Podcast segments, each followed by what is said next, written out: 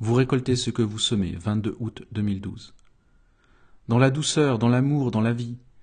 Partout où vous porterez des yeux pleins de la lumière et de l'amour, vous verrez notre Père.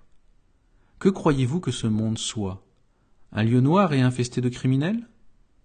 Un lieu qui pourrait être le royaume de notre Père si seulement vous en donniez la peine? Il est facile de pleurnicher sur les meurtres, les armes, la misère, la famine. Il en est tout autre de réfléchir à pourquoi l'humanité se comporte ainsi et pourquoi elle récolte cela. Oui.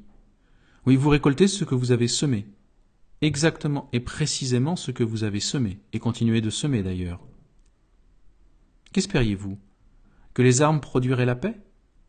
Que la haine, la violence et l'argent engendreraient la joie? Que de bafouer la nature vous donnerait l'amour?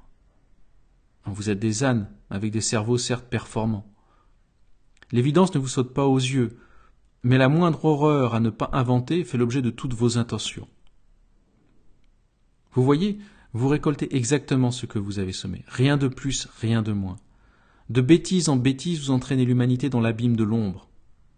Notre Père devra-t-il recréer l'humanité? La réponse est en vous, et en ce que vous ferez, ou pas.